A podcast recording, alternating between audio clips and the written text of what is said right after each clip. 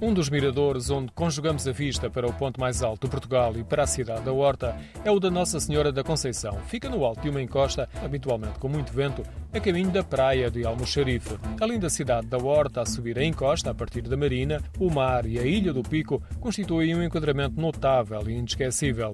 Daqui também vemos a Caldeira do Faial, que está no centro da ilha. É o ponto mais alto do Faial e alcançaria maior altura se o topo do vulcão não tivesse abatido há cerca de 500 mil anos. A cratera é muito profunda. Conforme sublinha João Mel, diretor do Parque Natural do Faial, a caldeira é também um santuário de biodiversidade com floresta laurisilva do mesmo género da encontrada pelos povoadores flamengos que de forma intensa chegaram aqui no final do século XV. É uma cratera com 2 km de diâmetro, 7 km de perímetro, 400 metros de profundidade. Devido a essas características, o homem nunca conseguiu penetrar lá dentro a arrasar toda aquela vegetação. Por isso ainda é uma vegetação ainda muito parestrina.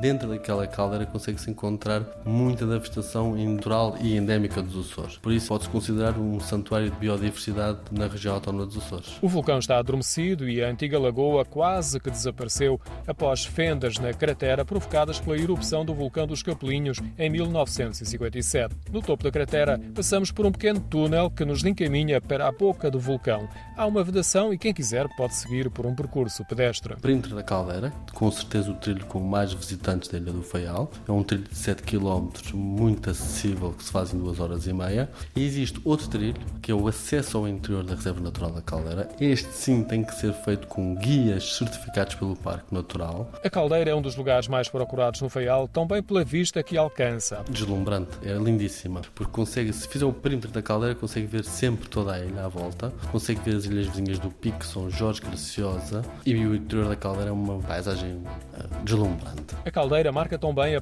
paisagem da ilha porque se vê de vários locais, o que é bom. Convém sempre espreitar como está o tempo antes de iniciar a visita à caldeira, porque a vista muda radicalmente conforme a luz do sol.